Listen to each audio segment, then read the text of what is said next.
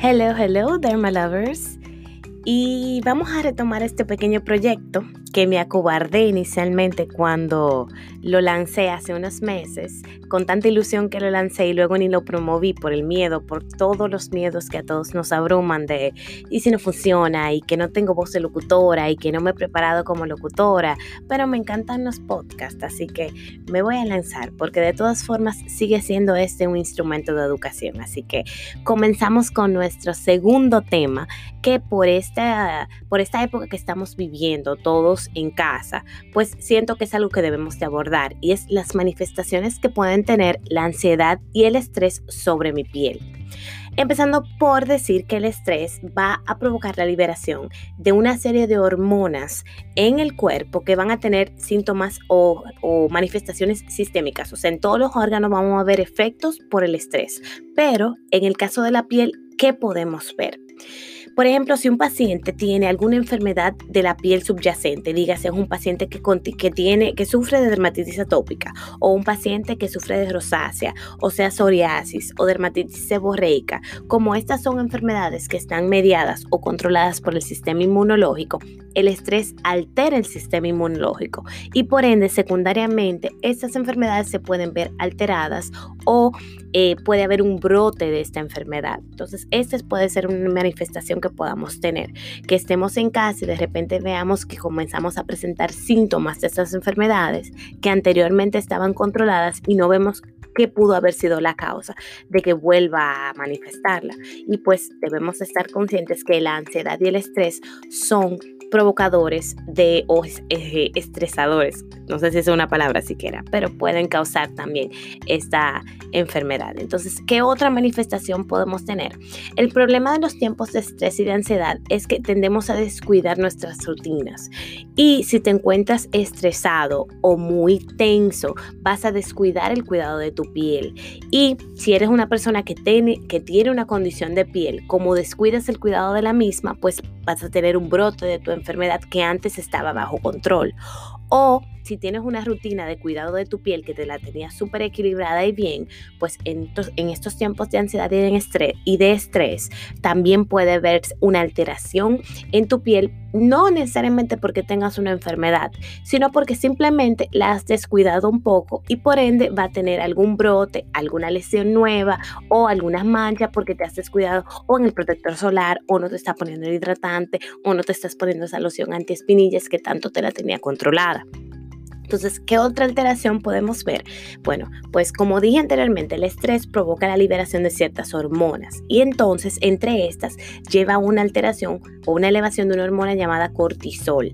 Esta hormona está directamente vinculada a la producción de acné o al exceso de producción de sebo por la glándula sebácea que me va a generar un brote de acné. Entonces, en pacientes que tengan cierta predisposición a tener acné, pueden tener manifestaciones de brotes de acné en estos tiempos de casa, secundario al estrés y a la elevación de la uh, hormona del cortisol.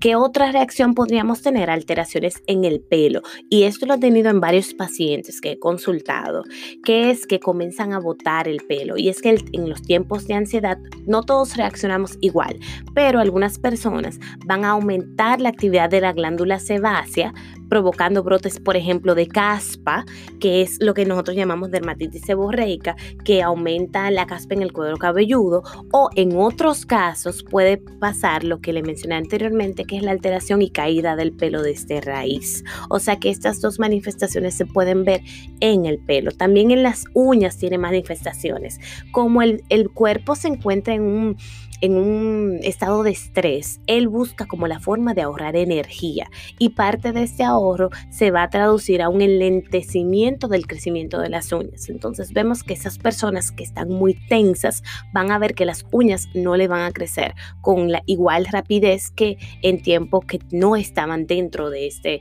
de este periodo de tensión. Entonces, ¿qué podemos hacer para mantener ese equilibrio? Primero, Dedica tiempo a todo. Dígase, no te estreses porque hay que ser productivo porque estamos ahora en, en, casa o hay que hacer tal cosa. No, vive el momento.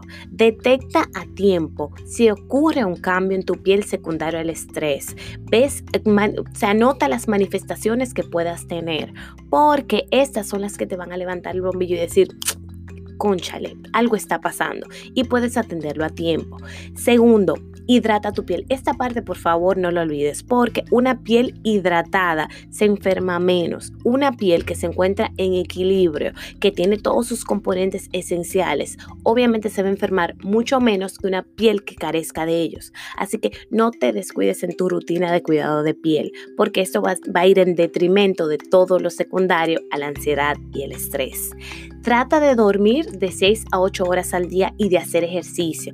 Estas dos actividades están directamente vinculadas a ayudar a mantener un equilibrio hormonal. Y como todas estas manifestaciones del estrés son mediadas por hormonas y el desequilibrio de estas hormonas, pues dormir bien y hacer ejercicio te va a ayudar a tener un mejor eh, desenvolvimiento de tus hormonas y por ende un equilibrio de las manifestaciones de tu piel.